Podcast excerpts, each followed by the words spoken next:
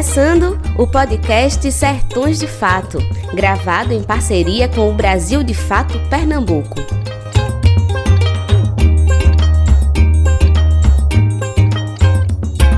Bom dia, boa tarde, boa noite aos nossos ouvintes. Eu sou Graziela Pinto e esse é mais um episódio dos nossos Sertões de Fato. A nossa convidada de hoje é a excelentíssima deputada do Cicleide Amorim, muito bem-vinda ao nosso espaço, ao nosso podcast. Do Cicleide, a gente sempre gosta de começar nossas entrevistas pedindo aos nossos entrevistados que falem um pouquinho da sua trajetória. Então, nesse momento, a gente queria ouvir um pouquinho da sua trajetória até hoje como deputada estadual do nosso estado. Bom dia, boa tarde a todos que fazem os sertões de fato em parceria com o Brasil de Fato. Quero lhe agradecer, Graziela, por esse momento tão bom que é justamente falar de onde realmente a gente vem, do que, que a gente tem para o nosso Pernambuco. E a minha história é uma história assim que muitos não acreditam, mas é real. Eu venho do interior de Afrânio, na realidade eu nasci em Rajada, na maternidade, né? É, tive o privilégio, de quem a primeira mulher a me ver foi mãe Dulce, como a gente chama carinhosamente, a parteira que trabalhava na maternidade lá da época, né, e fui criada no município de Afrânio, na área de Sequeiro mesmo. E tive uma infância que vim ter a minha primeira boneca com sete anos, né? E uma infância que foi muito boa porque eu fui criada em meio à natureza fui criada comendo feijão plantado da, da lavoura, né? A questão do milho, a questão da, da, da questão de hortifrutas e tudo, a gente sempre plantava a questão de vazantes. Então, na minha adolescência, fui morar na cidade de Afrânio, onde eu fiz. Ali, é, só um parêntese aqui. Estudava numa escola de interior, multisseriada, não é? onde caminhava 3, 4 quilômetros para ter acesso à educação, não é? onde a professora era faxineira, onde era a SG, onde era também professora, né? Então, então era um leque de coisas. E aí, na minha adolescência, fui para a cidade de Afrânio, onde fiz o ensino fundamental, o ensino médio que a gente chama hoje, não é? E logo após, aos 22 anos, me, me casei e vim morar em Rajada. Aos 19 vim para Petrolina, mas me casei aos 19 e vim morar em Rajada. Nessa minha trajetória, aos, na adolescência ainda trabalhei em casa de família, Dona das Neves, em Afrânio. Depois fui trabalhar no comércio também, lá em Afrânio, do seu Joaquim Cavalcante, né? E após me casar foi que eu tive acesso a fazer a faculdade, onde fiz justamente a graduação de professor e hoje sou graduada e pós-graduada em geografia aqui pela UPE. Então, sou uma, uma aluna oriunda 100% da escola pública, pela qual eu acredito, não é? Como também sou agricultora desde criança. Eu não tenho como mostrar cicatrizes nas mãos, né? Mas cortando palma, quase decepei um dedo, certo? Onde ranquei mato de mão, trabalhei de enxada, é, peguei feijão, quebrei milho, né? Colhi mamona, algodão que na época a gente plantava na região, mas na realidade a minha origem ela é 100% realmente interiorana, a qual eu me orgulho de fazer parte dessa história. E hoje, o ano passado, né, me tornei é, é, deputada estadual. Antes disso, eu já fazia parte do quadro de professores do Estado, trabalhava aqui em Rajada, na Escola Malaquias Mendes, que é uma escola também que está situada no campo, só que não é, vamos dizer, o um ensino no campo, é, do, é um ensino realmente tradicional, mas tem três extensões, eu fazia parte da coordenação pedagógica, não é?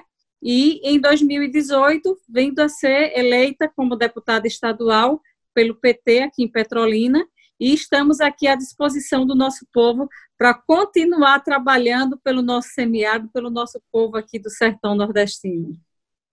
Maravilha, Ciclide, assim, muito bom ter acesso à sua trajetória. E assim, pelo relato que tu, tu fez, é, a gente pode perceber que a sua origem, né, e a sua situação social enquanto é, nordestina, mulher de semiárido, é também a situação de inúmeras mulheres daqui do nosso sertão, nosso sertão e pensando principalmente aqui na nossa cidade petrolina.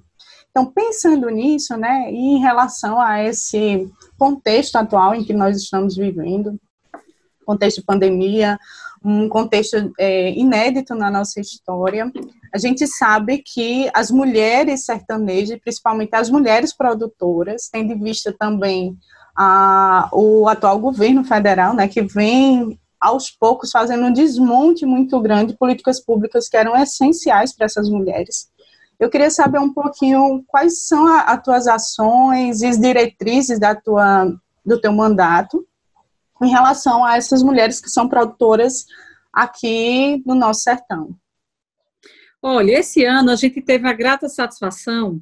O ano passado, aliás, em 2019, eu descobri que tinha uns kits de irrigação na Secretaria de Recursos Hídricos em, em Recife.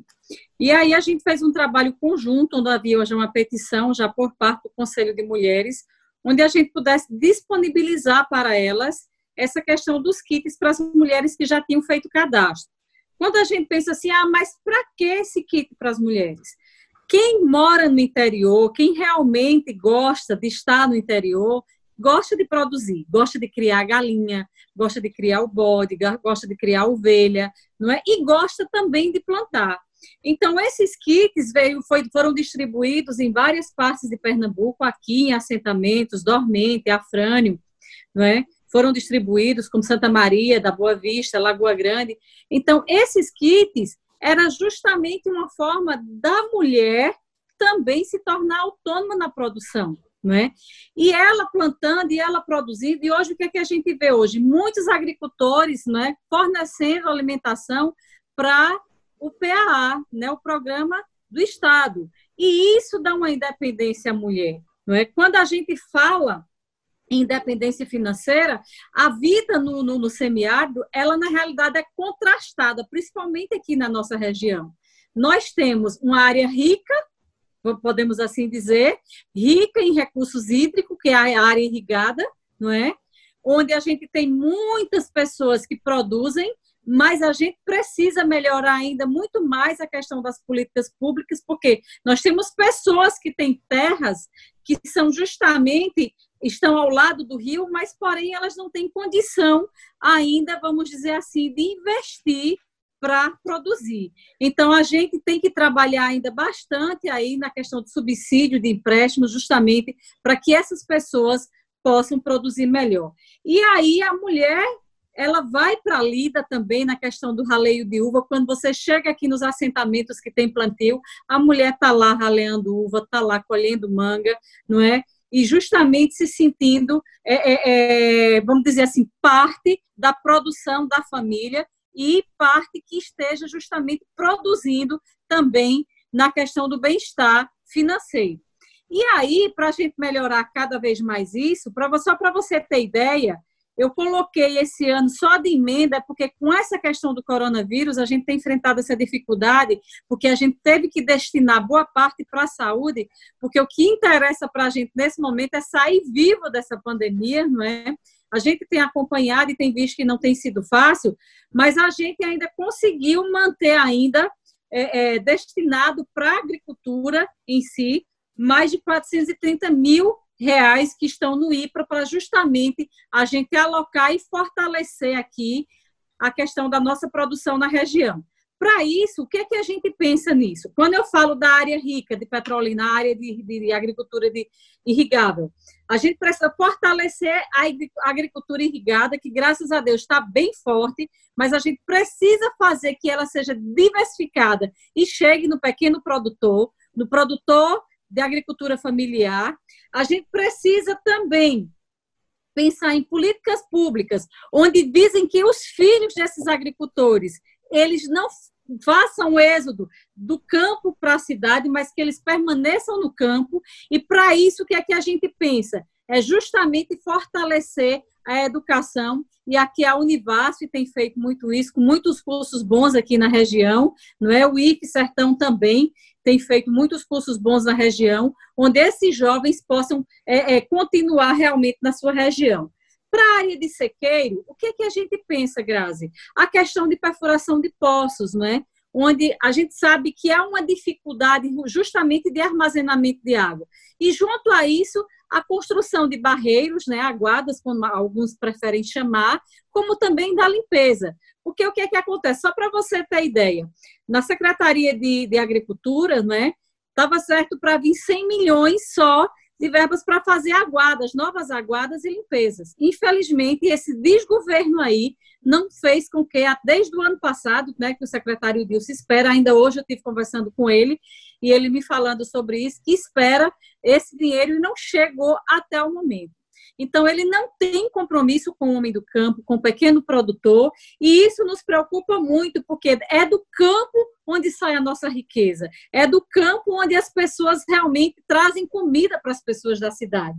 E aí, quando eu coloco a questão da limpeza de aguada, eu coloco também a produção de silagem. Não é?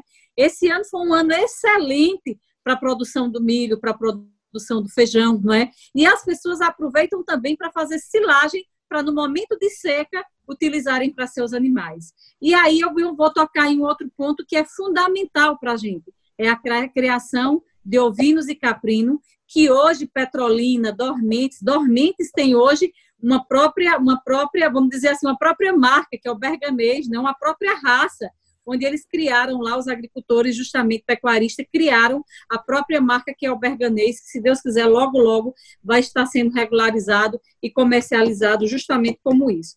E aí, a criação também de ovinhos, de caprinos, onde hoje a gente tem produção de leite de caprinos aqui no Pontal, né? A gente tem pessoas que produzem leite, produzem justamente o queijo de cabra, produzem alimentos oriundos disso. E quando eu falo também do ovino, a gente teve um grande ganho esses, esses últimos anos, que foi justamente o abatedor de rajada, que surpreendeu a gente, assim, de sentido de, de, de, de alavancar realmente e enaltecer o nosso produto, que é a carne de ovino e caprino, onde veio a questão dos cortes especiais. E aí eu quero até aqui em público agradecer muito ao Daci, porque em frente ao IPA, ele fez um trabalho extraordinário, onde ele dispensou mais de 1.700 horas máquinas né, para assentamentos, para limpezas de aguadas, né? mesmo instrumentos menores, mas conseguiu limpar algumas coisas nisso, conseguiu, com sua emenda, fazer ampliação do abatedouro de rajada, e hoje a gente tem o CIE, que é o que é a certificação estadual, onde hoje nós podemos produzir, não é? A nossa carne ela pode estar sendo comercializada legalmente em todo o estado de Pernambuco, não é? Pro, é, é a questão de perfuração de poços, no estado foram mais de mil, mas só aqui na região do São Francisco foram mais de 150 poços. Para quê? Para que o nosso agricultor se fortaleça. E aí, quando eu falo do abatedor de rajada, é um motivo de muito orgulho para a gente. Por quê? Porque fortalece ao pessoal ali, tanto de rajada, como de afrânio, como de dormente, muita gente aqui de Petrolina também, porque vale salientar que é de rajada hoje que sai a única carne regular para vender. Ou seja, a única carne certificada para vender, porque os demais lugares são todos clandestinos. E aí a mulher está envolvida também, porque lá eles, inclusive no abatedor, eles fizeram um sistema lá que tem várias mulheres produzindo a tão sonhada buchada, né? que todo nordestino gosta, todo sertanejo gosta, né? Então, a valorização, ou seja, chegou o abatedor e com ele chegou também o agregar valores, que é justamente o que e faz com que o nosso agricultor ele saia do atravessador e ele começa também a ganhar dinheiro. Não é que o atravessador não seja importante, todo mundo é importante na cadeia de produção, né? Mas o produtor que está lá na ponta realmente merece toda uma atenção especial. Um dado que nos assusta muito, Grazi, que eu fiquei muito triste ao ver no noticiário ontem, é que numa pesquisa feita aí com cinco estados, nós estamos no segundo não é, lugar, no Pernambuco principalmente, na questão da violência contra a mulher. A gente, infelizmente, nesse momento de pandemia, o momento que era para as pessoas estarem mais unidas, não é, mais vamos dizer assim, aconchegadas umas às outras. Infelizmente, a gente tem esse triste dado aí dessa questão da violência. Mas uma coisa boa no interior, porque geralmente o homem do interior, a mulher do interior, eles não têm tempo para esse tipo de coisa, não, amiga. Então, estão lá realmente trabalhando e buscando o melhor sustento. Então, é, é, a questão também, outro nicho que a gente tem aqui na região também, que começa a voltar, a gente já foi produtor e hoje já começa a voltar também, é a questão da bovinocultura leiteira e de corte, que tinha dado realmente leite, ficou, ficou difícil produzir leite devido à questão da alimentação dos bovinos, não é? Porque realmente é, é bem maior o consumo de, de, de alimentação por parte dos bovinos. Então, com isso, agora as pessoas estão mais preparadas estão investindo mais aqui na região também, tanto no, no gado de corte como também no leiteiro. A Frânio, Dormentes também se desponta nessa questão aqui. Aí, descendo aqui para o Araripe, a gente tem aí também floresta, não é? Bodocó, floresta é mais é, caprino e ovino também. Bodocó é que é mais essa questão da agricultura leiteira. Né? Então, são coisas que a gente pode trabalhar. E quando você vai para uma reunião, o que eu acho interessante de tudo isso, é que quando você vai para uma reunião das associações, não está só o homem, não, está o homem, a mulher e o filho. Né? E aí é por isso que a gente pensa e pensa grande, porque o Daci está pensando aí numa faculdade para levar para Rajada, para formar as pessoas em quê? Em, em veterinária e que é voltado para a criação de, de acompanhamento da criação.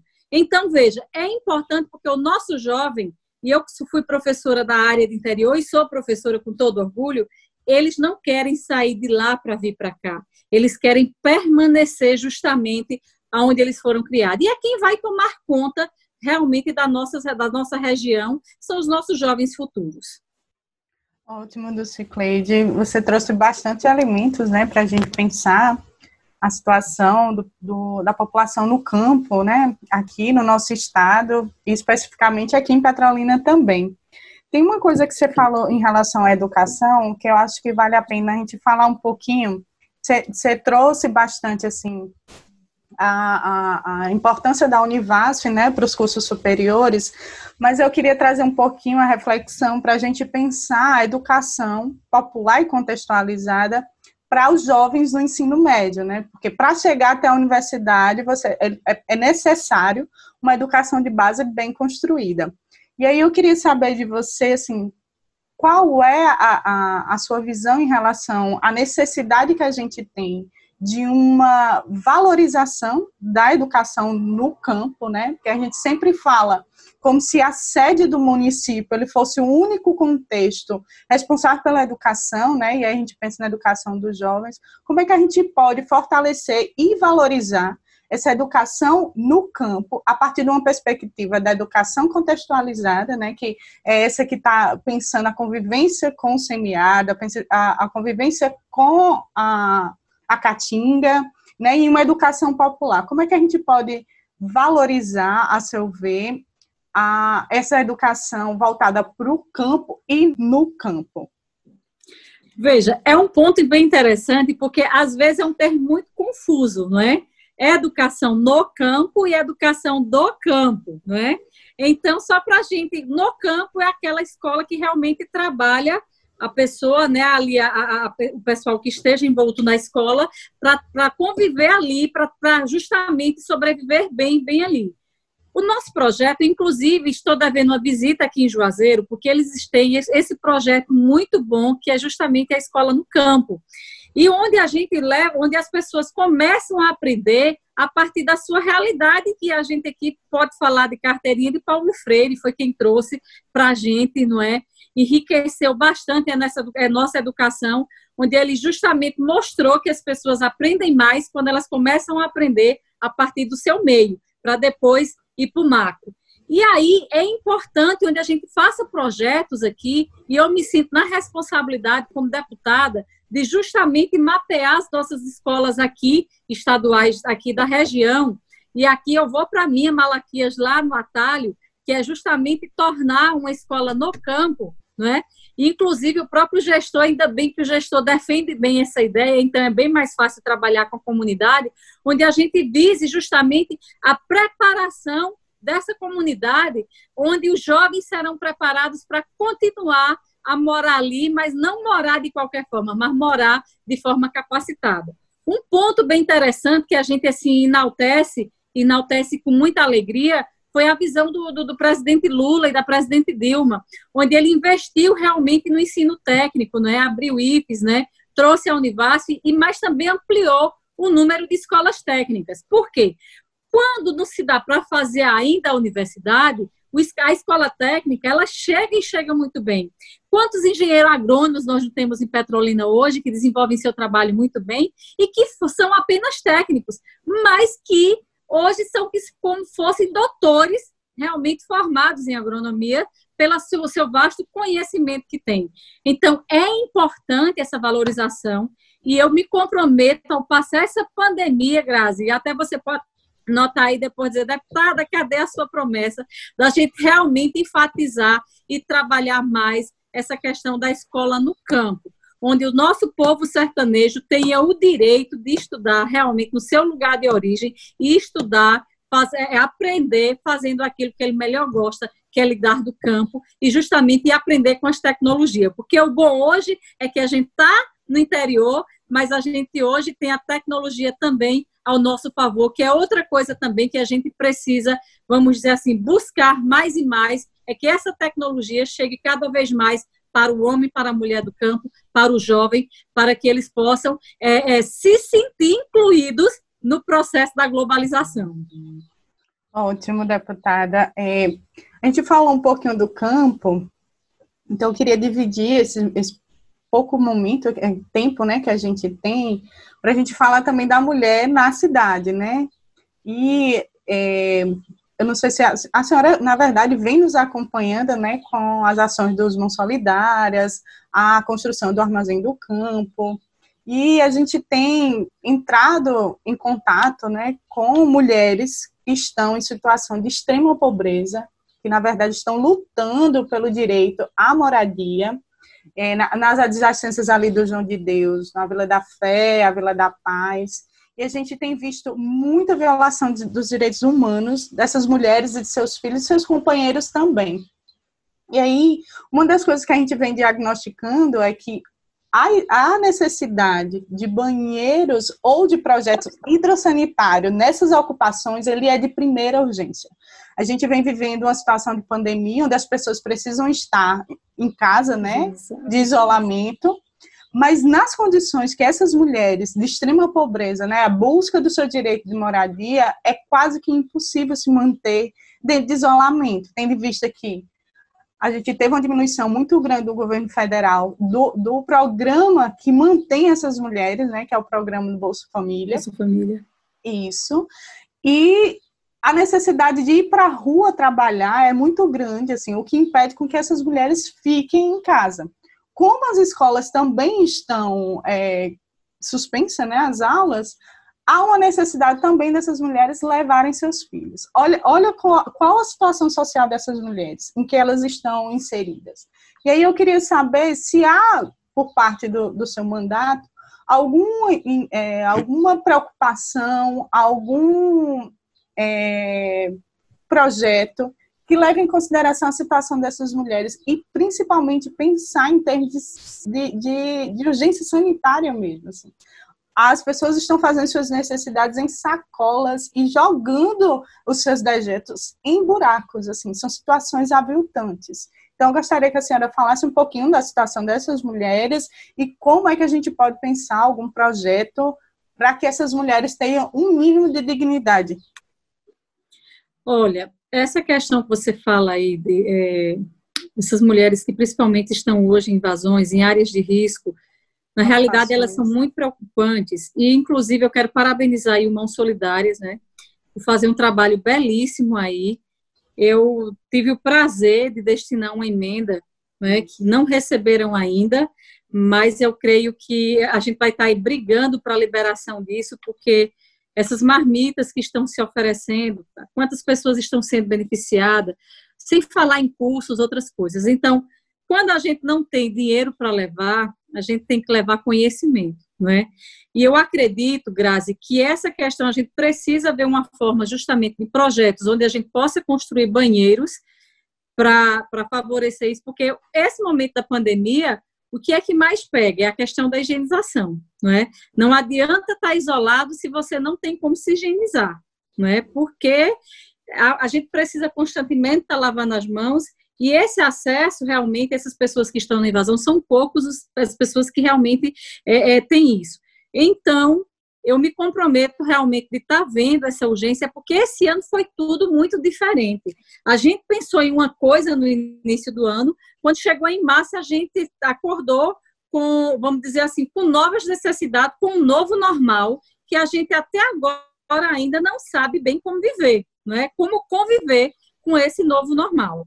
Mas aí eu até estava conversando com o Erlon que eu vou fazer uma visita, e inclusive a você também, que tem muito a contribuir com suas pesquisas, não é, com seus estudos aí, tem muito a contribuir com a gente, com o nosso estado, onde a gente possa ver, agora em outubro chega de novo o momento para a gente colocar, fazer é, é, novas emendas, não é?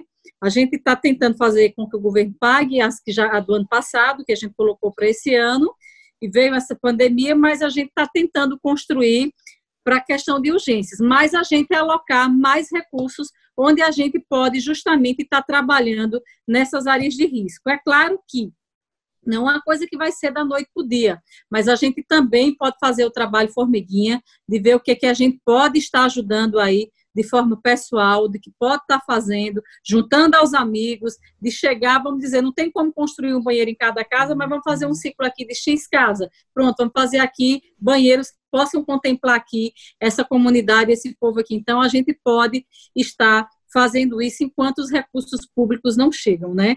E é importante essa questão dessa mulherada, porque eu até, você falou isso e me remeteu aqui a um filme que eu assisti, eu não me lembro o nome agora, mas você vai saber já já. O filho de um grande plantador de tomate, tá?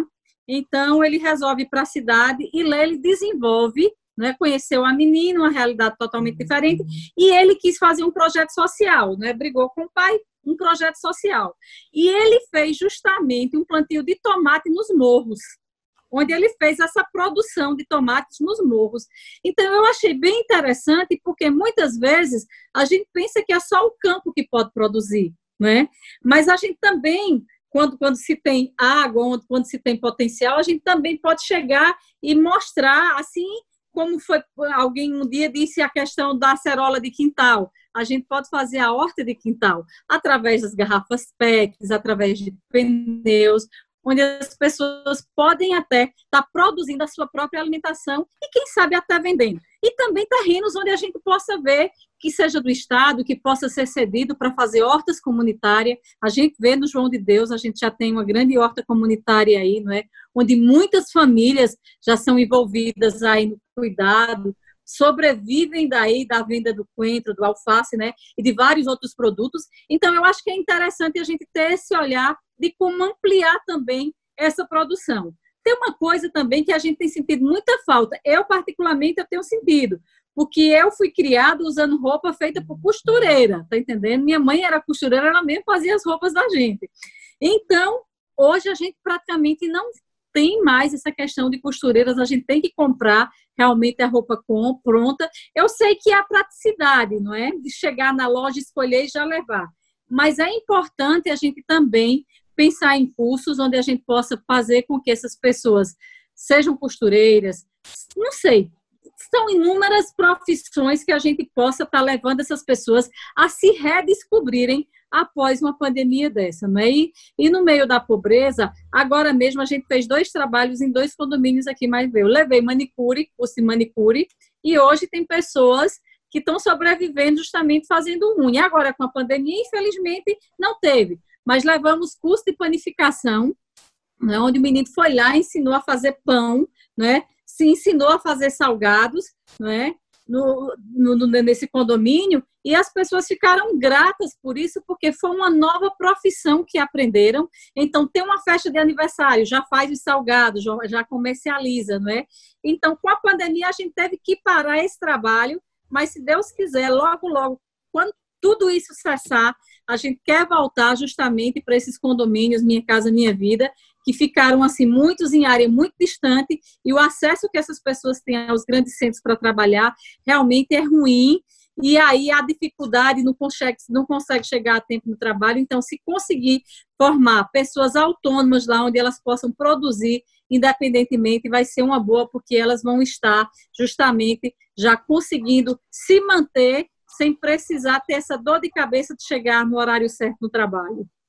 Ótimo, deputada. Assim, o seu posicionamento ele está muito alinhado com o que a gente vem desenvolvendo lá nos Mãos Solidárias. A gente tem a figura de uma, uma líder comunitária, Jules Carvalho, assim, que ela vem também construindo um projeto coletivo e popular. Assim, a ideia dos, dos banheiros coletivos é algo que ela vem pensando e vem articulando, inclusive assim, mesmo não tendo financiamento público, a gente está correndo atrás dos amigos e a senhora será muito bem-vinda para a gente realmente tá colocar certo. esse projeto é, na, na materialidade mesmo.